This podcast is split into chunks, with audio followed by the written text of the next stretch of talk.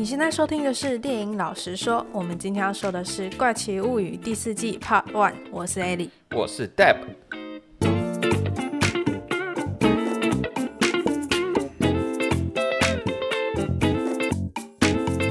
好，那《怪奇物语》第四季终于在上个礼拜五月二十七的时候上映了。第四季它是是会分两个部分，嗯，第二个部分它会在七月一号上映。截至目前为止，我刚刚有去 Netflix 的官网上面看，就是它那时候第三季的时候是英文的影集里面第三高的，然后它前面只有《伯杰顿》第一季跟第二季。我真的不知道为什么《伯杰顿》会超过《怪奇物语》。对啊，我也不知道，我觉得超扯的。还是现在男生太不浪漫了，让。女生没办法满足，只能去一些美剧、一些罗曼史的影集里面去寻求浪漫。有可能哦。好啦，那我刚刚有看了一下第四季，它目前是在第十名。其实我蛮意外的，我以为它很快就会飙上前几名之类的。我们刚刚看 Netflix 里面的台湾排名，它已经是第一名了嘛？对，对吧？我觉得应该没多久啦，而且更何况。第五季就是完结篇了，等于是倒数第二季了。对，就是可能很多还没有解决的问题啊，一些彩蛋可能都要在这里慢慢给出答案的。嗯，但我有想，是不是因为上一季在三年前，所以大家可能都忘光光了，然后就想说啊，等我做完前面三季，然后再来看第四季。对，有可能。然后大家可能现在没有去看前三季的，再看第四季，会觉得，哎，这角色是谁？对。我有看过这个人吗？但其实事实上这一季的确也出现蛮多新角色的，嗯，什么阿盖啊，然后又有南希的他的小助理啊，对，没错，尤其是现在小孩都长大了，有一些你根本看不出来到底谁是谁。像是那时候我跟我妈看第一季，嗯，然后她没有看二三季，她一下子跳到第四季的时候就想说，这到底是谁？有差到那么多吗？像什么麦克啊，麦克感觉好像差蛮多的，Will 啊什么的，Will 还好吧？也是有差。哦，对，他声线好像变了。嗯，对。我在网络上看到蛮多人就是蛮支持麦克跟 Will 这一对 CP 的，哦，就觉得哦，抚慰感好足啊。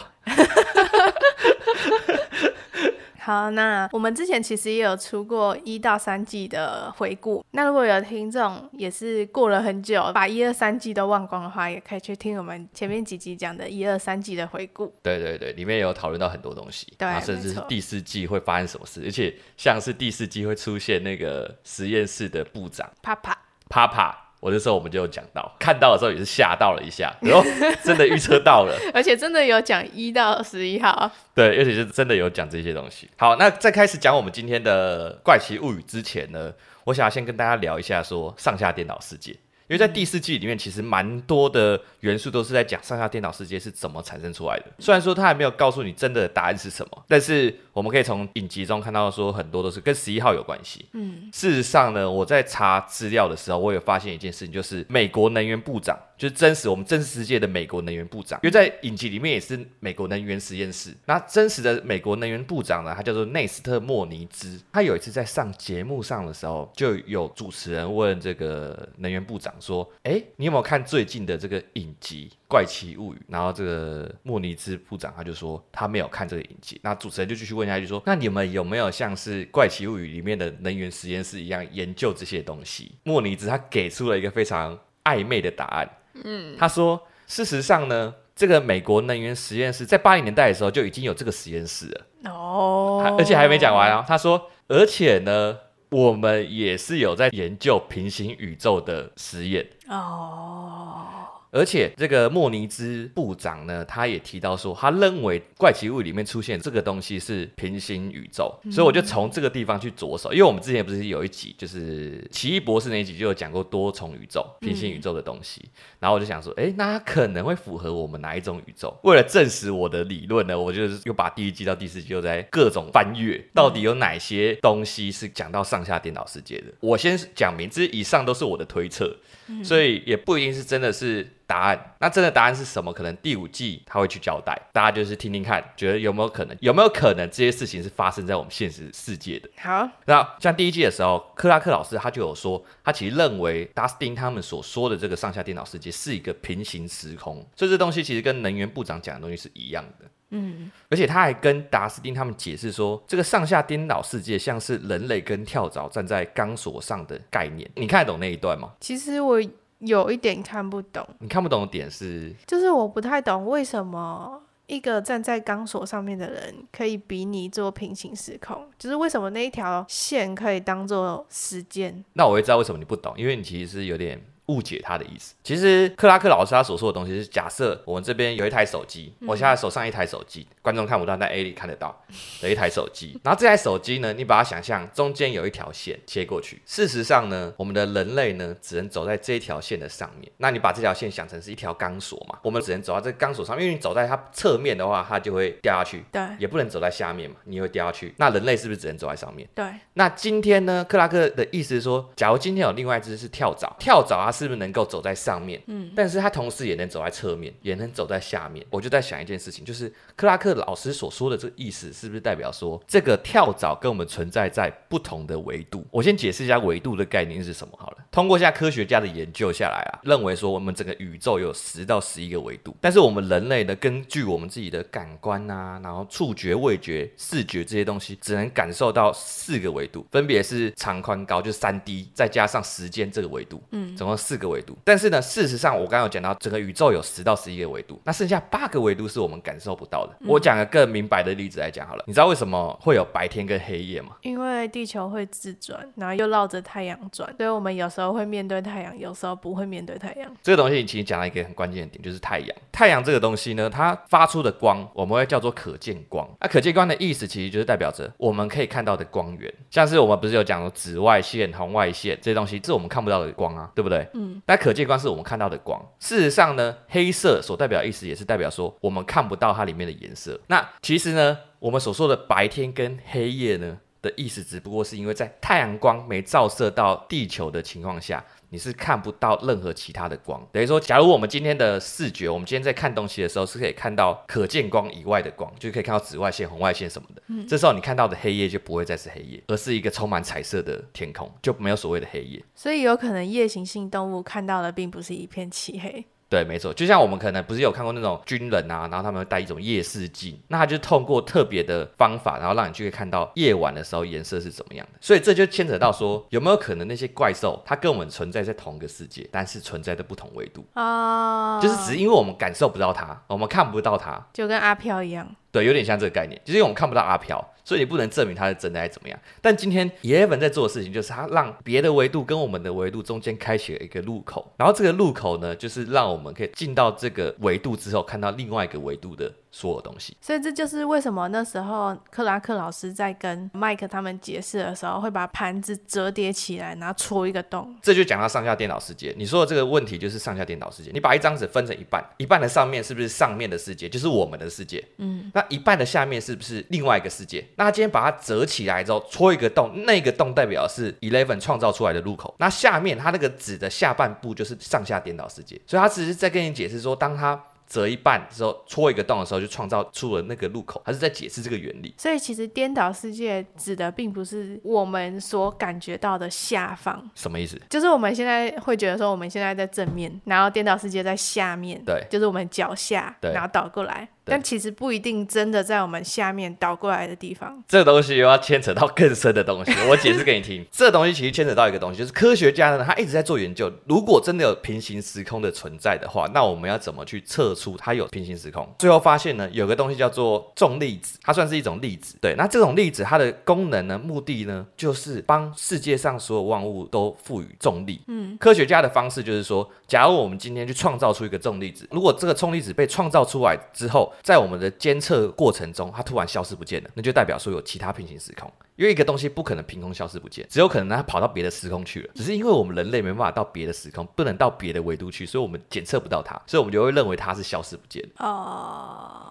那我刚刚是不是讲重力只是影响我们重力的粒子嘛？对。刚刚我们有说到那一条线，你可以想象成我们存在的世界就是一条线。那这条线不是时间哦，是代表我们的空间，人只能站在上面走。其实这个东西叫膜理论，就是我们只能粘在这个膜上面去走。膜理论。对，保护膜的膜。嗯。这个膜理论呢，代表的是我们只能在这个膜的上面走，没法离开这个膜。嗯。但是重粒子它是一个，你可以把它想象成它不会粘在这上面，所以它可以随意穿梭在不同的膜上面。所以他就是跳蚤。对，他就是跳蚤，跳到别的膜上面。所以第一季的时候，威尔就变成跳蚤。哎、欸，你不能说他变成跳蚤，他就是被入口带到另外一个世界去，就带到另外一个膜上。除非你找得到入口，你才有办法从另外一个膜再跳回自己原本的膜。嗯，但这有一个 bug 啊。嗯，你说。所以夺心魔是跳蚤吗？因为如果他是跳蚤的话，那照理来说，他不需要入口就可以随意进出两个世界嘛。所以他不是跳蚤。那到底谁是跳蚤？因为就目前来看，好像没有一个人是可以随意进出两个世界，除了 Eleven。对，跟跟第四季的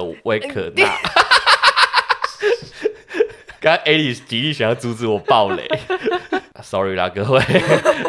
我按耐不住想要发表意见。哎、欸，其实老实说，你并没有暴雷。对，也不算真的暴雷啊。你要真的了解为什么，你才知道为什么维可娜可以穿越。好，反正我们等一下会暴雷。对对对对对对，对那我就这就要讲，就是因为克拉克老师他也有提到一件事，就是你必须要有足够大的能量，才能让这两个膜粘在一起啊。那当这两个膜粘在一起的时候，它们重力都是往下。那你要怎么让这两个膜粘在一起？你不可能两个都往下粘在一起啊。你只能让世界倒过来，这样连在一起，你才会偷向中间。啊，那这时候是不是像第四季达斯汀他在把绳子放到入口的时候，那个绳子就会卡在中间？哦，所以总结来说好了，上下颠倒世界可以说是平行宇宙，而它就是存在于跟我们不同维度，因为我们的感官感受不到它。嗯，但有可能其他可以感受到不同维度的动物或什么就可以感受到它们。就像有些人感受得到阿飘。对，就我觉得有点像这个意思。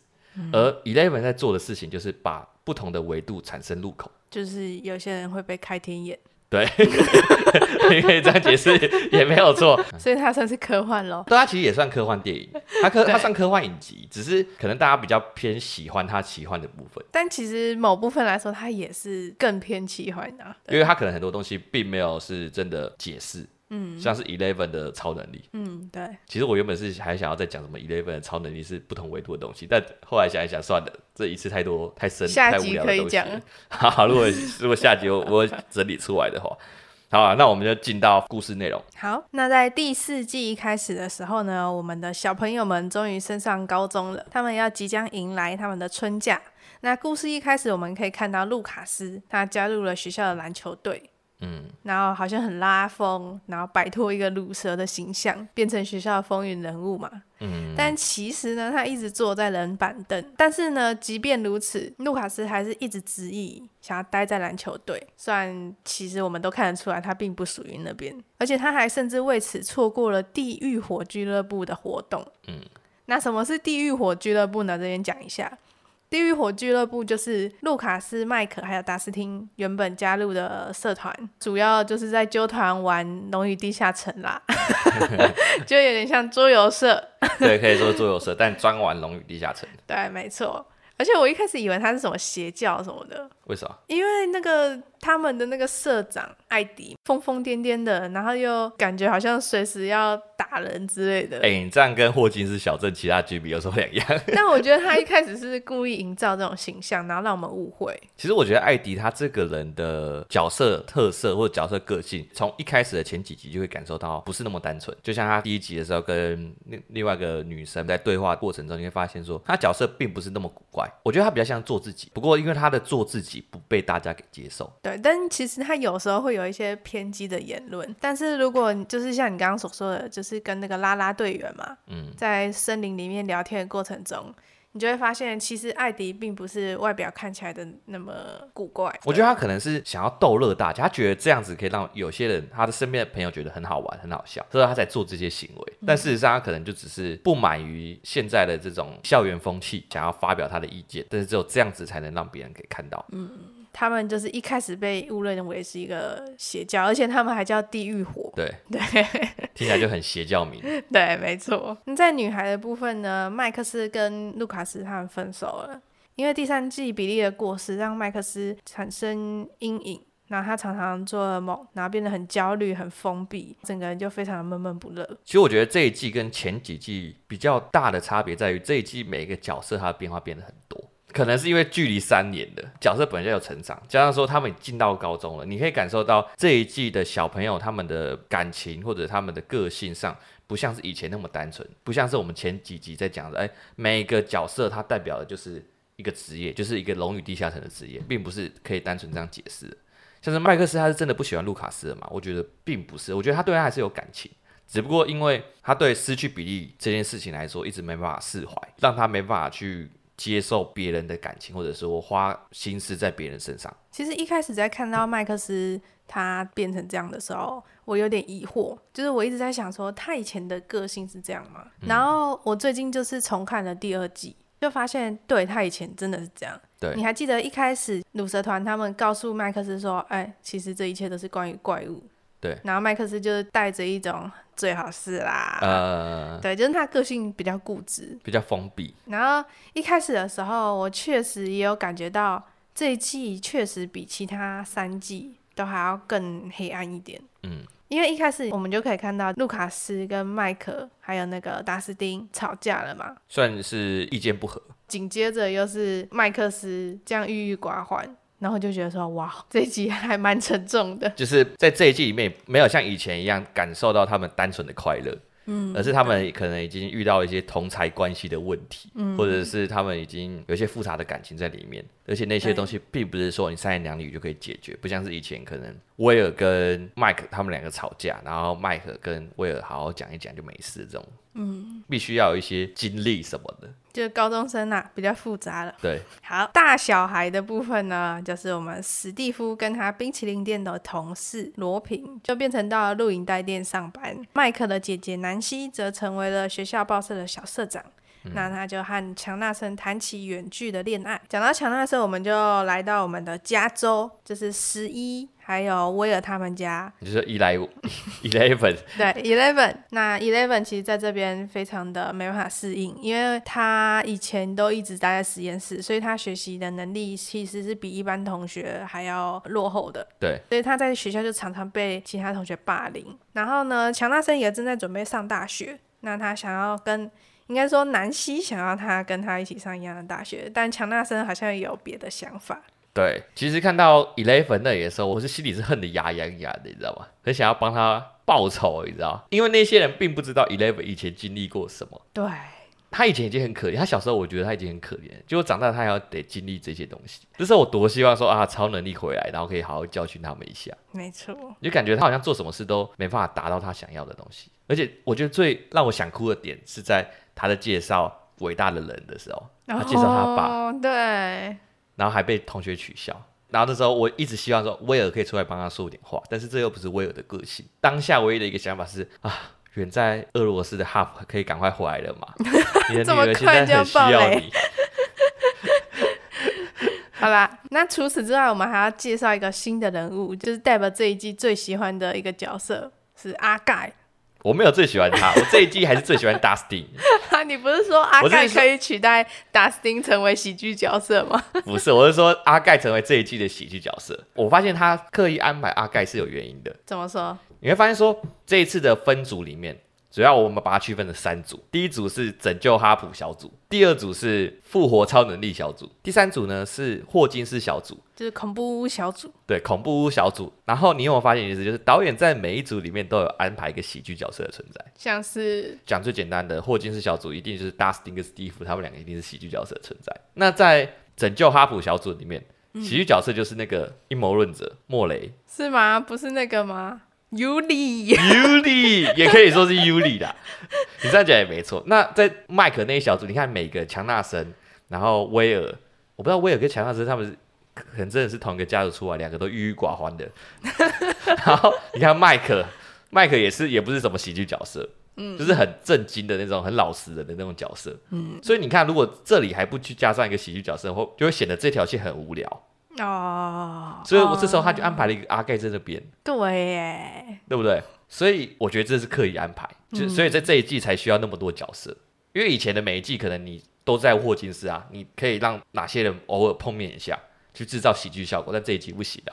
嗯，那我刚刚有说到说我们总共有分三个小组嘛，那三个小组里面呢，我们会以故事的简易还有爆雷程度去区分。嗯、其实虽然我们刚刚已经有爆一些雷了，嗯、但接下来我们要爆雷才是。第四季最大爆雷，对对，所以如果你们还没看过，我真的建议你们先去看看完之后再来听，然后或者说你本身是喜欢被爆雷，那你就继续听，OK？好，好，那我们故事，因为我刚刚有说到是从简单到难，简单到难的程度嘛。那我觉得这一季的故事最主要的故事应该是在霍金斯小组。对，我觉得他的故事线主线是最多的，他的线索是最多。嗯、那最简单的，我觉得就要从拯救警长哈普小组开始讲。好，拯救警长哈普小组呢，他们的任务呢就是拯救警长哈普。讲干话，他们的目的真的只有这件事情，你知道吧？对，没错。我就觉得这条线真的非常的薄弱。好了，我还是要讲一下它的剧情内容。简单来说呢，就是最一开始的时候，阴谋论者莫雷跟乔斯威尔的妈妈，他们两个收到了一封信，要他们筹备四万美元，然后到俄罗斯去给一个走私犯。这个走私犯呢，他就跟狱警合作，提供给警长哈普一个。逃生的机会，逃狱的机会，因为警长在第三季的结尾的时候，他被俄罗斯人给抓走了，然后第四季的时候就在俄罗斯那边做苦役。嗯，对，所以莫雷跟乔斯他们两个就隐瞒着孩子们，就只身就搭飞机前往俄罗斯，找到走私犯，然后把钱交给他。但没想到呢，那个走私犯却在这个时候出卖了他们，然后还出卖了狱警。他自己把那个四万块收下来之后，他要跟 KGB 那边爆料说，他这边有 KGB 想要找的人。而且还把狱警的身份给爆料出来。对，没错。对，我这里解释一下 KGB 是什么。我原本也不知道，但是我弟他本身是去俄罗斯留学过的，我就问他说：“哎，KGB 是什么？”然后他竟然知道，这个让我有点意外。是俄罗斯好像知道 KGB 是什么。哦、好，总之 KGB 它其实就是有点像是美国的 CIA，你可以把它想成是美国的那种情报局。对，情报局。其实那时候警长没有死的原因，我蛮 不合理的，对不对？对啊，就是那台机器。就因为他跳到别边，然后他就不会被炸到嘛？嗯，我记得我们前面在讲上一集的时候，我有提到说，我认为我猜他是跑到另外一个世界去，嗯，然后被抓回来，嗯，对，我觉得我自己的这样安排搞不好还比较好，比较合理一点。自己讲哎、欸，不是、啊？你觉得他跑到另外一个世界，所以没被炸到，比较合理吧？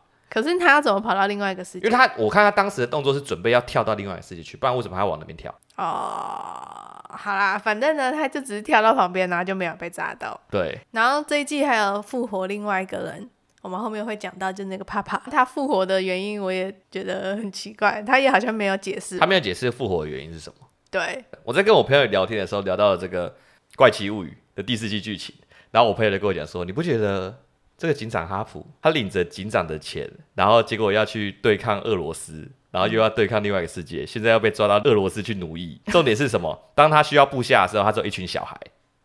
对耶，他从来没有叫他的那个其他的探员啊什么的去帮忙他。对，而且叫他们来的时候都已经最后结束的时候才来。对啊，然后顶替他位置的时候也做不好。对，到底啊、哦，我就觉得这应该是每个老板都想要的员工了。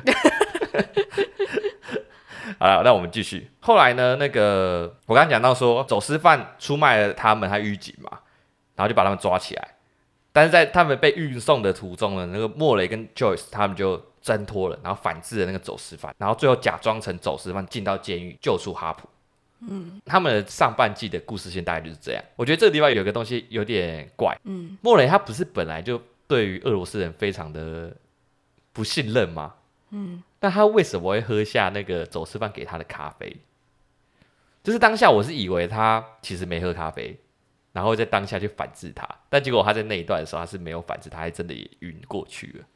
但我觉得那个走私犯就那个尤里嘛，对尤里，但我觉得 对，但我是觉得尤里就是看起来没有那么的有威胁性，对哦。也是有可能，所以我觉得他才喝那杯咖啡啊、嗯，而且他也是喝了很多杯之后才发现。对，那时候拍他们的镜头的时候有，有特别是特写 Joyce，但是他没有拍到莫雷、嗯，所以我一直以为会是这样的剧情，结果发现不是，就我觉得有点可惜啦，就是没有一个反转说哦，莫雷其实知道这一切，然后他，那你这样后面怎么演下去？就是可能装晕倒，然后等到在飞机上之后再安排咯。但我觉得这样子有点太常见了哦。因为我一直以为莫瑞很聪明，有吗？有吗？好吧，那可能是我误会他了。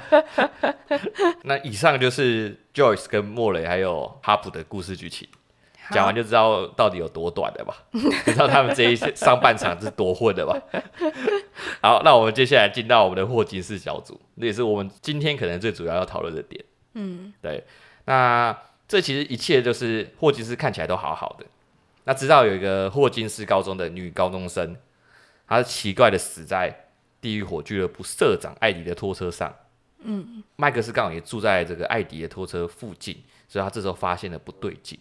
他找来 Dustin、Steve，然后罗宾跟 Lucas 一同调查这起这个事件，因为他们在想这是不是跟另外一个世界有关，跟上下电脑世界有关。嗯，所以他们第一个任务就是他们要先找到社长艾迪，去确认到底是发生什么事情。嗯，然后之后也了解到原来这一季的怪物叫做威可纳。那这个威可纳呢，他的行凶手法就是专门找那些曾经受过创伤的人下手。那因为经过第三季那个。夺心魔大屠杀霍金斯小镇嘛，很多人都失去了他们的家人，所以在这一季里面就讲白了，就是每一个人都可以被威可纳下咒。嗯，那被威可纳下咒之后的人呢，他就会产生开始产生幻觉，然后旁边人看他就会看看起来很像是中邪的样子。嗯，对，翻白眼，对，会翻白眼，然后后面会飞起来。对对，然后通常在幻觉发生的二十四小时之后呢，他就会全身异常的骨折，然后死亡，然后眼球爆裂。他那个眼球算是缩进去，然后听说是缩进去，对对，超恶的那个画面，一看到呃，就想吐了。最可怕的是什么？这些症状也正好发生在 Max 身上。对。然后那时候其实我很担心，我很担心他会不会被刺死。他其实已经快要被刺死。对啊，他要被刺死啊！就是他准备，他已经飞起来了，准备要被骨折的时候。嗯。他们找到一个解决方法。对，幸好这时候 Nancy 跟罗平跑到那个精神病院去追。追查到一个一九五九年最早的受害者，然后他从这个受害者身上得知了，在这个受害者被诅咒的时候，我们播放了这个受害者最喜欢的音乐的话，那就可以让这个受害者逃出威可纳的诅咒。所以 Dustin 他们就这时候给 Max 听了他最喜欢的音乐《Running Up the Hill》。对，没错。据说这首歌还因为就是这个影集播出之后，然后又重新爆红。对，iTunes 变第一名。对，没错。超扯。但是我后来有去听过，我真的觉得还不错听。嗯，对，哎、欸，他逃出的那一段，艾莉是不是有哭？好像有。我记得你好像在眼泪都要滴下来。但我现在有点忘记我为什么要哭。我觉得那段很感动，哎。哦，对，好像是因为他们一直叫他，然后 Max 突然之间就没有那么郁郁寡欢了。应该说，他原本就是一直封闭自己，在这一季里面，然后到那里的时候，他就是可能当下他意识到的时候，他他身边的朋友都关心着他。哦，我知道，应该是因为他那时候有 playback 那个回忆，嗯，然后就觉得说，哦，好感动哦，他的家人朋友都全部都在他身边，这样。对，就是我觉得他也是在那个时候意识到这件事情，就是他身边很多人都关心他，像卢卡斯一直都想要问他，你到底发生什么事，嗯，但是他就是不想要跟他说，嗯，就是不愿意跟他说。对，所以在他逃出来的时候，他紧抱着卢卡斯，嗯。对，我觉得那段很感人，尤其他跑出来，所以我一直很担心他跑不出来，我很担心他死在里面。对，而且真的是差一点点。对，真的是差一点点。不过后来我认真想一想，就觉得哦，我终于知道为什么他会那么郁郁寡欢了，因为他身边都是一些臭男生。没有 Eleven 是不是？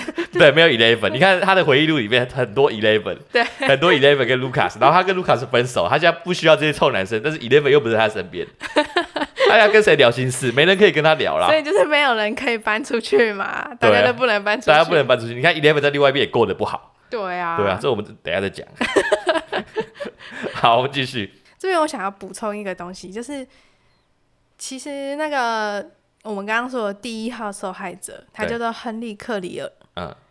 亨利·克里尔其实有演过一部蛮有名的片，什么片？就是《半夜鬼上床》里面的佛莱迪，他就是佛莱迪，对，他就是佛莱迪。第四季，因为我记得第四季一开头的时候，他们有去举例，然后就讲到一个致敬的电影，就是《半夜鬼上床》的佛莱迪。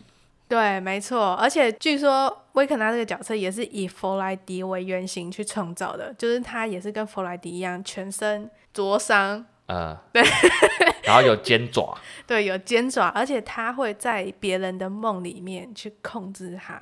哦，对，根根本快要一模一样嘞，对，连造型都感觉像亲兄弟。嗯，哦，这是一个彩蛋。哎呦，这个彩蛋可以哦，而且哦，对，他另外彩蛋就是我们在前一集有提到，就是他一九五九年跟一九八六年是相间相差二十七年。你会发注意到一件事情？他在里面是说快三十年。嗯，他都没有具体去讲说是二十七年。嗯，我是想他可能会觉得说，哦，如果他们直接讲是二十七年的话，观众很快就发现说，哦，这跟这是在致敬还是抄袭一词吗？还有一件事，嗯、那个半夜鬼上场，就是第一个受害者那个啦啦队员，对，他不是被拖到天花板吗？对对对。然后这一幕也是致敬，就是半夜鬼上场里面其中一个受害者，他也是被拖到天花板。哦，真的假的？对。反正 Max 他逃离了这个幻觉之后呢，艾迪因为女高中生死在他的拖车上，大家都怀疑他就是凶手，所以他在这个时候就被篮球队追杀，因为那个女高中生刚好是一个篮球队队长的女朋友。对，没错。对，然后他们就被追杀到河边的骷髅岩，那、嗯、那个是一个情侣喜欢约会的地点。然后这时候艾迪就跟 Dustin 他们就改约在这个骷髅岩下面。Dustin 等人呢就想说透过指南针去找到骷髅岩的地方。那也因为是透过这个指南针，Dustin 才发现说，哎，整个小镇的电磁场发生了问题，嗯、就是它不是原本的指南针了，就是这个指南针指到别的地方了。唯一能解释这个磁场变化的原因，就是克拉克第一季里面有讲到说。除非你有足够大的能量，才有办法去影响这个电磁场。嗯，对，这在第三季也有发生过，就是第三季那个 Joyce 发现冰箱的磁铁粘不住了。对，对，也是类似的概念。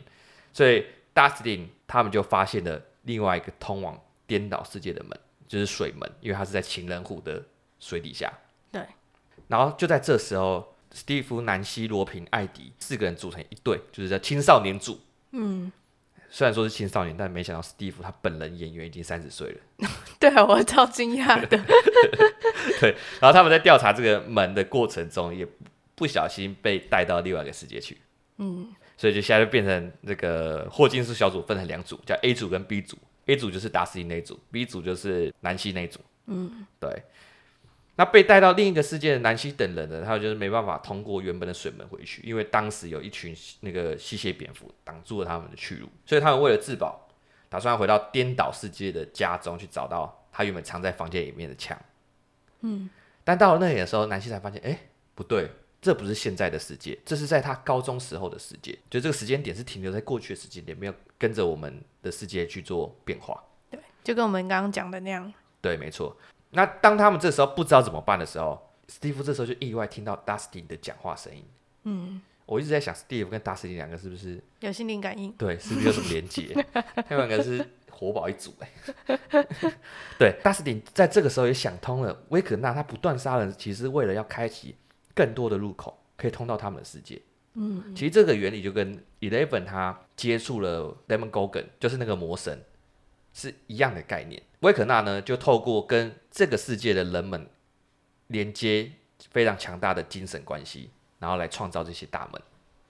对，所以达斯汀也透过这个方法呢，告诉了南希他们说：“哎，不然你们就到了一开始女高中生死掉的那个拖车里面，那里就会有另外一个出入口。”所以南希他们就跑到了那个艾迪的拖车上。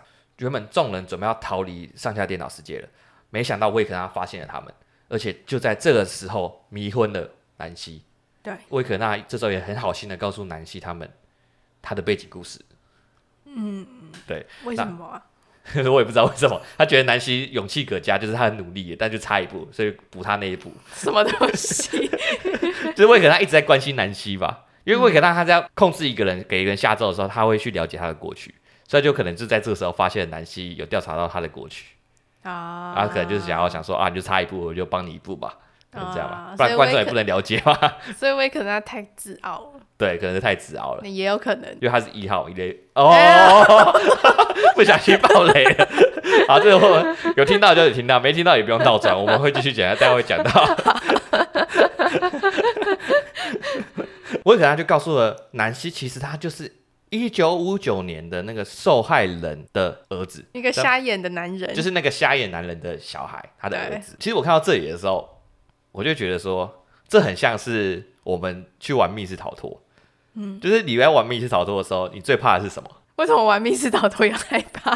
不是我，要像我自己啊。嗯，我自己在玩密室逃脱的时候，我最怕的是我我的这，就是有时候你密室逃脱会分好几组嘛。嗯，啊，我最怕的就会是我被分到全部都是无脑的那一组。因为我自己也是无脑的，嗯、我就会想偷懒。嗯，那我在看这一这一季的时候，我就有这种感觉，就是我感觉这一季有脑的全部都被分到霍金斯小组。嗯，你看南希、Dustin，然后那个卢卡斯他妹，嗯，然后还有谁？还有罗平，这几个有脑都在这一组，所以我们就看到这一组的进度很快，然后他们剧情很多，然后我每次就是期待看这一组的东西。嗯，然后至少你再看看另外两组，麦克那一组跟 Joyce 那一组，那两组都是无脑的人，所以他们两个两个组就很像密室逃脱的人，就是说。他们两个就是一直在拖，然后拖到最后出现这个霍金斯小组完成任务之后，他们还会去帮助其他组的人去解决他们的任务，你知道吗？你知道他们已经超前进度，对，他们已经超前进度，然后还要还还要绕回来帮他们去解决他们的进度，这不是很像密室逃脱的进内容吗？因为我们必须三组都过关才能解开密室逃脱的。你是有什么经验吗？我就刚刚跟你讲了嘛，因为我觉得我自己是无脑的那一组，我我总是需要我身边是有脑的，我才可以放松嘛，怎么有点似曾相识。好啦，我还是得讲一下，我最喜欢这一季的 Dustin。嗯，你哪一季不是最喜欢 Dustin？不是这一季的 Dustin，真是表现真是非常优秀。你看这一季连 Eleven 他都没有超能力，嗯，然后 Dustin 还是依靠他的脑袋，没有他那颗脑袋，就是这些人根本没办法解出这些东西，你知道吧？啊，你看南希他们要怎么从另外一个世界回来，他们不知道，或者是没有 Dustin，他们根本也不知道威可纳到底为什么要杀那么多人。嗯，就是一些关键的线索、关键的目的都是他查出来的。嗯，真的是 Sherlock。而且他其实也蛮聪明的啊，也有可能是因为导演跟编剧特别喜欢 Dustin，因为据说他是第一个进到剧组的小孩。对，我也很喜欢他。我觉得他的那个光芒已经超越那个。Eleven 还是超过超越什么麦克啊？你看麦克到最后几集根本没出现。我一开始以为麦克是主角，对，就不知道这一季的最后几集完全没有他们的戏份。你看你就知道这一这一组拖成怎么样了。他们要开个车找个 Eleven 要找多久？那车在爆掉。对。好，那讲到这个霍金斯小组，我想要提一开始的时候，嗯、我们不是有聊到艾迪创立了那个地狱火俱乐部，嗯，对，然后看起来太像邪教，对，再加上那个篮球队员的女朋友，那个啦啦队员，嗯，死在他们家的拖车里，所以他就被误以为是邪教。对，然后你还记得一开始的时候，有一些报道会称说《龙与地下城》其实是邪教的游戏。对，我看到这一段的时候，我觉得干超讽刺，就像前阵子一堆新闻在报说什么沉迷电玩会使你有暴力倾向。没错，你知道这其实是真实世界的八零年代发生的事情。什么意思？就是那时候美国在八零年代到九零年代初的时候，有一股撒旦恐慌，大众就会谣传说有很多谋杀案啊，还有虐待案，之所以会发生，是因为这些人全部都被撒旦附身了。哦，嗯，对，没错。对，我记得它里面的报纸好像有提到，就是说那时候有一些撒旦的问题，就是有一些邪教正在流行。对，而且你知道《大法师》这部片还被认为是撒旦崛起的一个象征。你知道《大法师》吗？我知道，也蛮经典的恐怖片。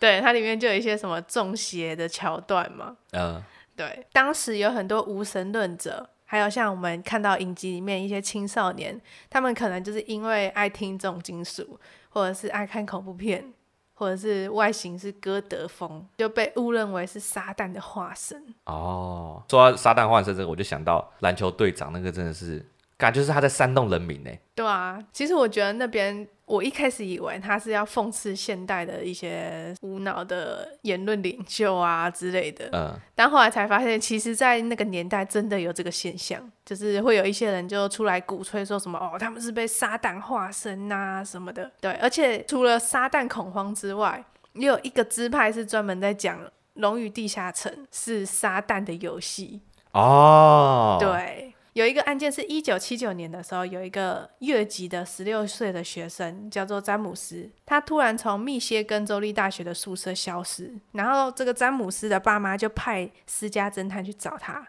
嗯，就发现他在蒸汽隧道，就是地下隧道里面自残。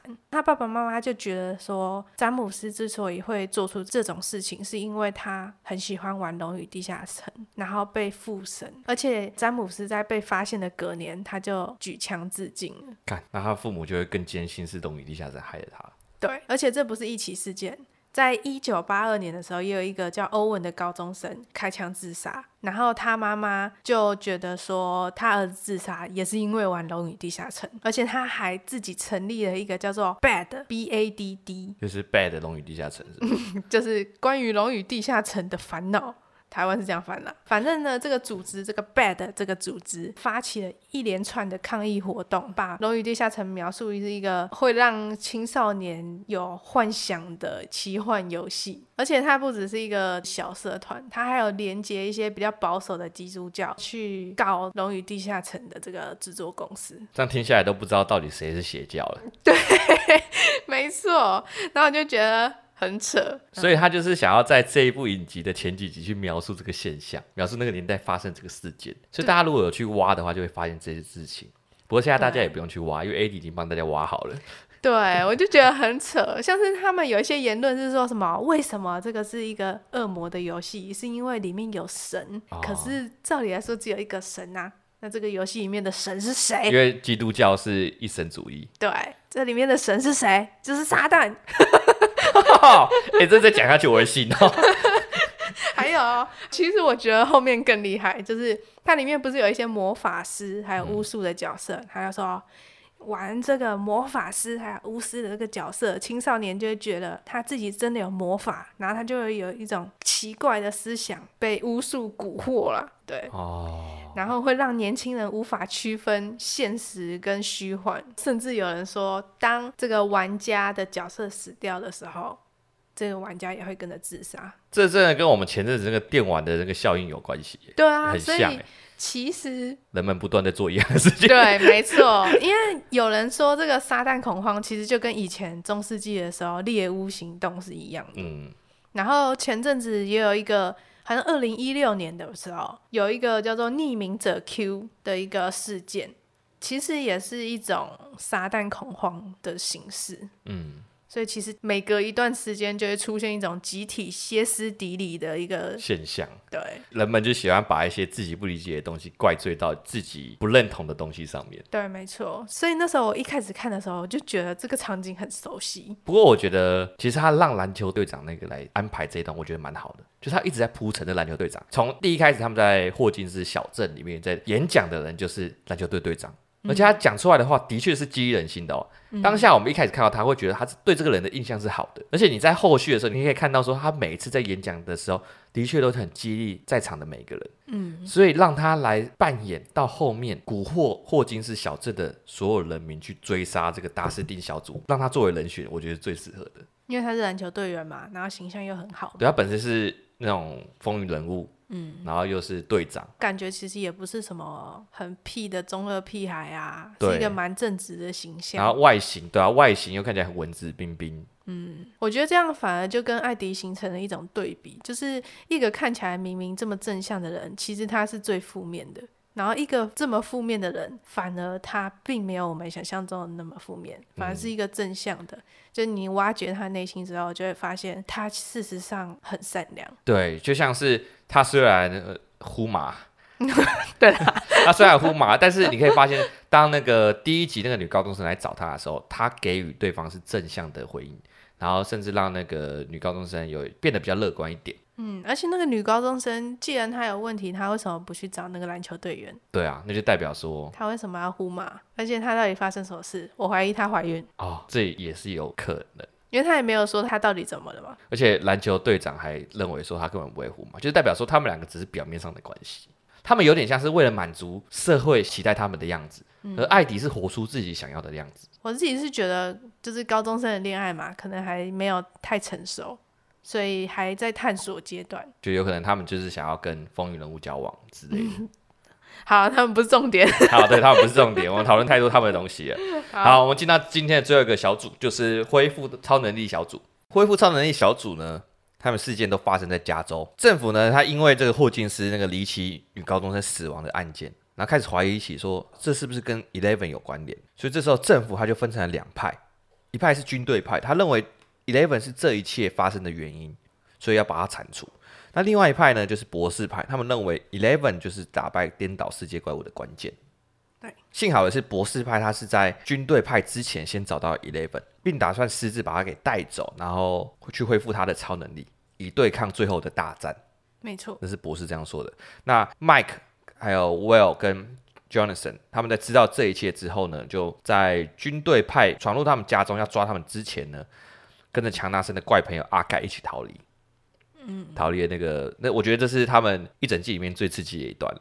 对对，除此之外，他们那一段真是颇 boring 的。嗯，然后呢，他们原本也找不到 Eleven 的确切位置，那他们通过了那个博士派派来的人手给他们的一个线索，然后去找到了 Dustin 的朋友苏醒。你看，连到这里都还需要 Dustin 的帮忙。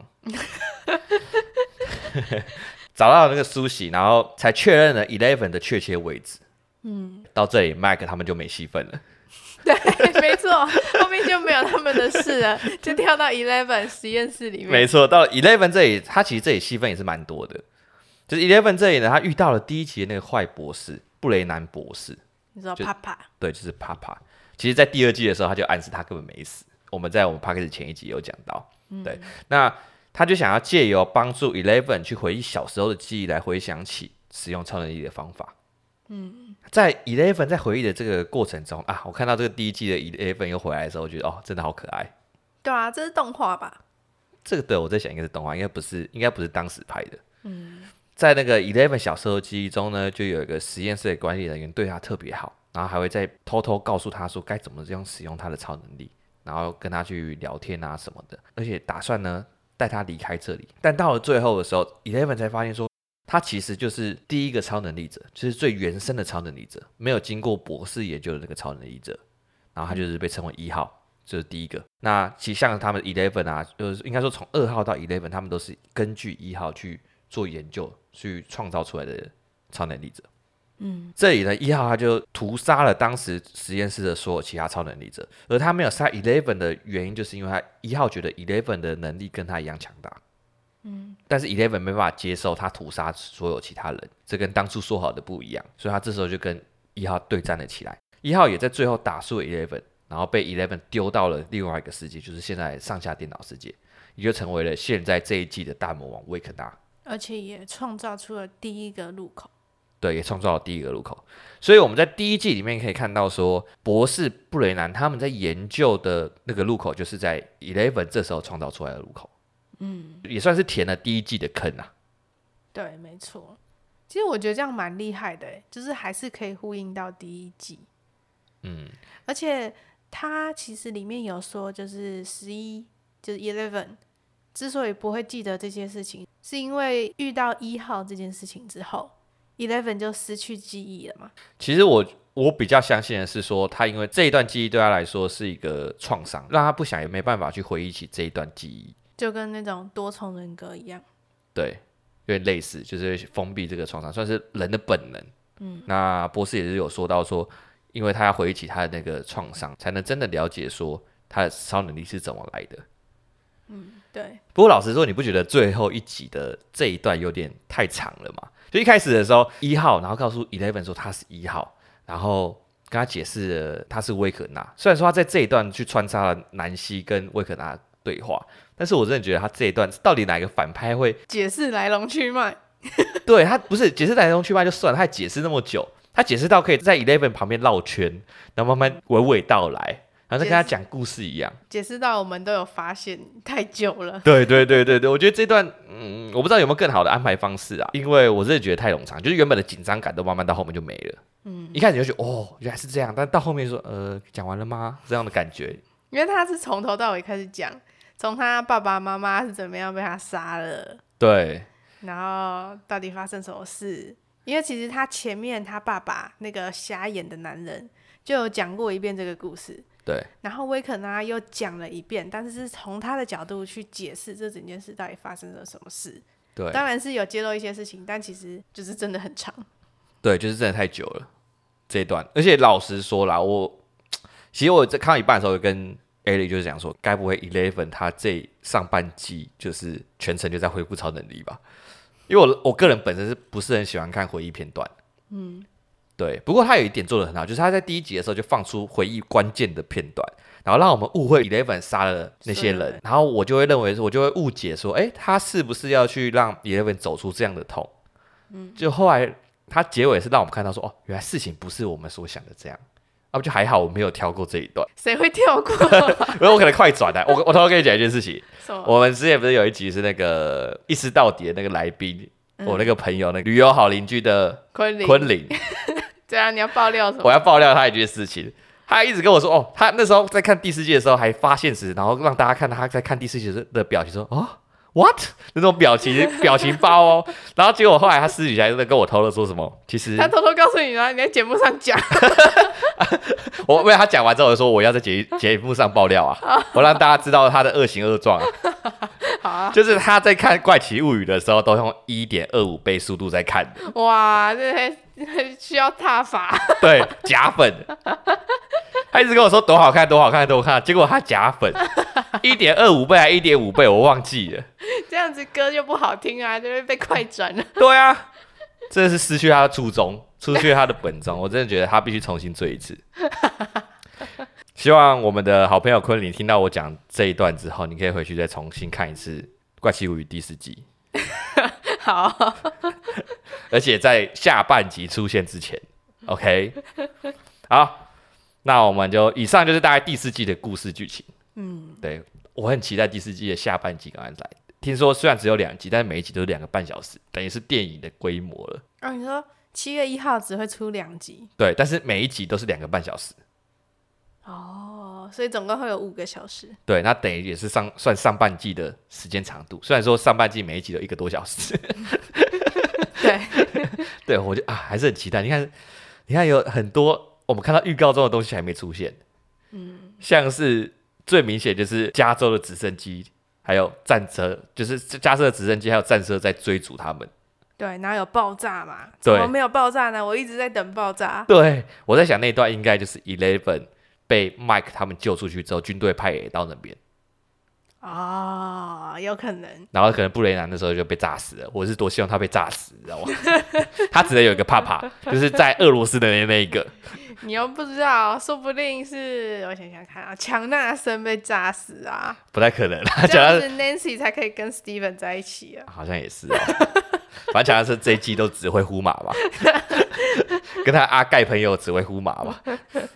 我觉得强强纳森这一集真的超废的，对，真的超废，完全不知道在干嘛，完全没有作用。没有啦，我跟你讲，这一季他们那条线是每个人都没有用，最有用的是舒奚，啊，对不对？好，那另外一个就是艾迪弹吉他那一段，对，艾迪在颠倒世界弹吉他嘛，对，我还是没出现，对，这一段也没出现，我觉得这段也算是经典画面，嗯，我觉得这段应该是。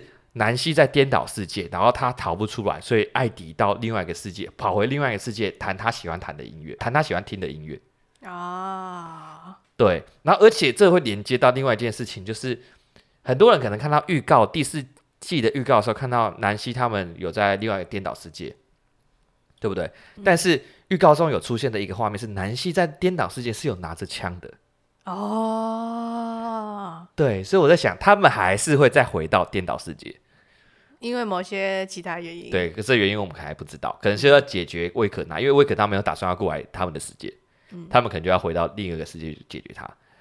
而且这也连接到艾瑞卡，有一个预告画面是艾瑞卡，她拿着蓝色的捕蝇灯，那个很像捕蝇灯的东西，嗯，然后在漆黑的房子里，不知道在看，不知道在找什么东西。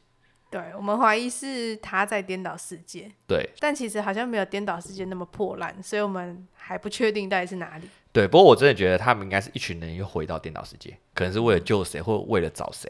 嗯，但既然会艾瑞卡会回去的话，那可能是需要艾瑞卡的聪明才智。其实有还蛮多人跟我反映说，艾瑞卡超烦的，他是里面最烦的小孩。真的吗？因为我觉得他很好玩诶，我觉得他是唯一一个在现在在场的可以跟 Dustin 沟通的 nerd。对。对，现在已经你看卢卡斯有时候还听不懂他在讲什么，卢卡斯感觉永远都掉线，你知道吗？嗯、永远没有在剧情上面，感觉人家已经在抓魏可纳，他还在讲说，哎，篮球队要来抓你们了，所以我就不想吐槽了。而且我其实蛮喜欢看艾瑞卡，就是嘴炮。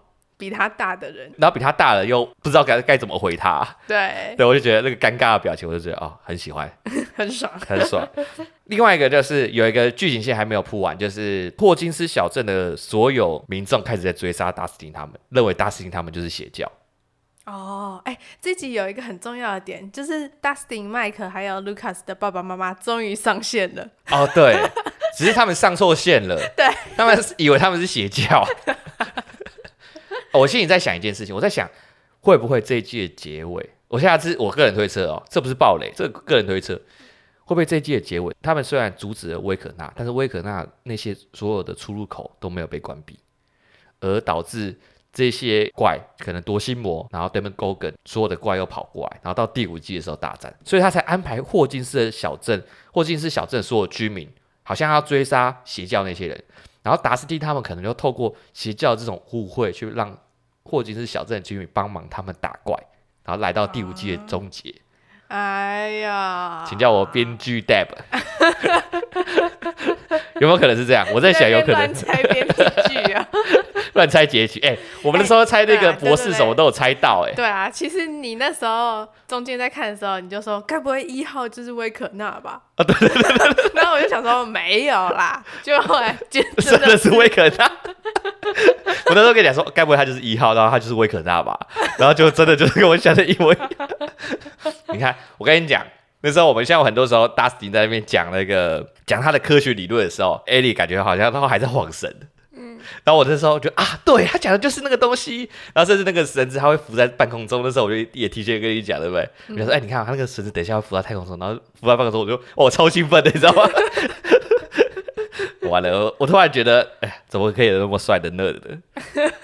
第一次觉得仔仔的好像也蛮帅的。以仔仔的眼光吗？是什么话？我突然觉得好像变仔仔没有那么不好，至少变成像 Dusty 那样的仔仔没有那么不好。好啦好啦，我知道你一定会参加那个 Hellfire。好了，我们来到最后评分了。好。哎、欸，你会给这一季几分？就这一季的话，我会给他八点二，但我有点忘记我上一季是给多少，但我是。比较喜欢第四季，为什么？因为我很喜欢就是黑暗啊、血腥啊、悬疑啊、惊悚啊。对，其实那时候那个拉拉队长的死法真的有让我恐怖到，嗯，就是我会觉得说哇，这句是玩真的哎、欸，真的。而且我很不喜欢就是什么碰到眼球的死法，我不喜欢。对，然后他每个都一定要让眼球爆掉。对，而且我不喜欢骨折，而且他骨折又很歪七扭八。对，然后他还配那个音效，啊、哦，超恶。对，所以我就觉得说，哇，这集是玩真的哦。然后还有另外一个是我那时候有跟你说，就是警长他不是在脚上砍了一个洞，是砍一个洞吗？他是把那个敲松吧，把那个铁链敲松，只是他硬去把它套出来。等一下，我现在先讲一下那个我认为的解法，呃，就是他不是在脚上切一个洞。然后他的脚是是比较大，所以那个脚铐拉不出来。嗯，所以他就要把那个脚铐靠在那个洞，然后让脚铐陷进那个洞里面，所以他就可以拉出来，是吗？是 解法是这样吗？不是吧？没那么恶心吧？太恶了吧？我跟你讲，我那时候看到那一段的时候，我就开始干呕，你知道吗？不是吧？我我我以为是他是让另外一个俄罗斯人帮他敲那个他的铁链。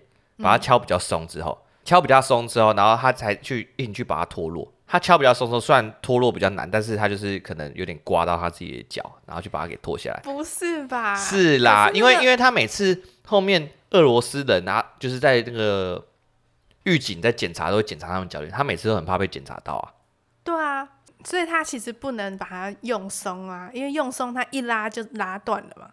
哦，所以我是在想说，他是不是把他的肉切掉，然后让那个铁链可以陷进那个肉里面，然后就可以绕过去他的脚？应该不是吧？没那么恶啦！现在是不是突然觉得很恶？没有那么恶啦，不然他后面走路还是正常走啊。没有啊，他脚上有一个裂痕呐、啊。感觉不是这样，不要不要不要自己那边想那么恶。好、啊，反正我就觉得这一集还蛮恶的，而且我不喜欢后面什么缝眼睛，他还有割眼睛的片段，对不对？嗯、对，然后就觉得啊。好啦，真的很恶。好好，还有我真的觉得他其实有呼应到前面几季的东西。嗯嗯，感觉有像是要把原本的伏笔给收回来了。对，而不是就是四散开来，然后不知道该怎么收尾，然后又不会让你觉得说这个好东西好像还蛮容易猜到的。虽然你常常猜到，因为我跟 Dustin 是同一条线。这就是为什么你那么喜欢 Dustin，是不是？对对对。好。我能 get 到 Dusty 的点，嗯，我自己的话给这一季八分，没有很高的原因是因为我觉得这一季除了霍金斯小镇的这一条主线蛮精彩以外，另外两条线就是有点蛮拖的。哦，你看哦，像拯救哈普小组这一组，他们的唯一任务就是拯救哈普。然后 Eleven 这一组，他们只是要恢复超能力这件事情，然后弄了一整个上半季，嗯，到最后一集才恢复了超能力，还不知道有没有恢复。我们只知道一号就是维可纳而已。而且你可以看到他很多故事，感觉是故意有点在拖，嗯，他上半季也没有真的解释说他该怎么去面对霸凌他的那些人，因为你在前半段你可以看到 Eleven 他的前半段都是被霸凌者的角色。我以为导演会试图告诉我们，你该怎么去面对这些霸凌你的人。因为 Eleven 如果在有超能力的情况下，他大可以用暴力的方式去解决，但这不是真的可以解决霸凌事件的原因啊，的根本啊。嗯，所以我以为导演会告诉我们这些东西，但其实你看到后面，到他的实验室回忆，他也是被霸凌，但是也没有解释他到底该怎么解决这些事情。嗯，我不知道他下半季会不会说，但是我觉得这是一个他有要交代的议题，不知道他有没有要去注重这个东西。但其实我觉得，如果他特别去讲霸凌这个东西，反而会让我觉得他好像跟其他校园片差不多。因为其实有蛮多校园片都在讲霸凌这个东西。那《怪奇物语》其实，呃，我认为它好看就好看在于，它并不会去讲一般人会去讲的东西。嗯，我是觉得说，你不一定真的需要花很多时间去讲这个霸凌事件，但是你至少要给他一个收尾。哦，就你可能结尾的时候又遇到这些霸凌的，那 Eleven 会做出什么样的行为去对应到这些霸凌，而不是单纯用超能力去反抗他们之类的。就可能走到他面前来就说 “Don't bully” 之类的吗？什么校园宣传反霸凌吗？对对啊，好，反正这条线我是觉得有点可惜，就是两条线就是有点慢。嗯，我唯一喜欢的线就是那条主线，魏就是魏可娜霍金斯这条主线。那的确在这条主线上的表现，我觉得还不错。你看，他们从一开始调查到精神病院，然后把所有的事件给关联起来，甚至跟之前的事件都关联起来。嗯，这点我是觉得做的蛮不错的。像是你没有认真想的话，我们根本不会想到说一号跟 Eleven 他们两个人在对打的过程中创造了第一个洞，然后才把这两个世界给连接起来。所以南希他看到的世界才是他们高中生的时候的世界。嗯，因为世界就是在那个时候建立出来的。对，所以我就觉得这些地方啊，这些把伏笔回收的这些剧情，我觉得做的蛮厉害的。嗯，就是不是很，虽然说他也是用单纯的解释去跟你讲这些东西，但是他的东西的确像你说的意想不到，所以这是我觉得第四季蛮厉害的地方。但是的确，它剧情线相对主线另外两条支线就有点薄弱，所以我才没有给它到很高分。嗯，不过这一季的魔怪威可纳真的是蛮可怕的，甚至一开始的时候我们根本还不知道该怎么防它。对，因为它不是物理攻击，它是心灵攻击，它是魔法攻击。对，对，这很可怕。这我当一开始还真的想不到说啊，那他们该怎么防范他？对，感觉 Max 就是死定了。对对对对对，还有给我们那种绝望感。对，这点也是做的不错。好啊，那这就是我们本周的怪奇物语。对，那啊，希望七月一号赶快来，赶快希望下半集赶快来。一个月而已，加油，大家一起撑过去吧。好，好。那就先这样喽，拜拜。拜拜。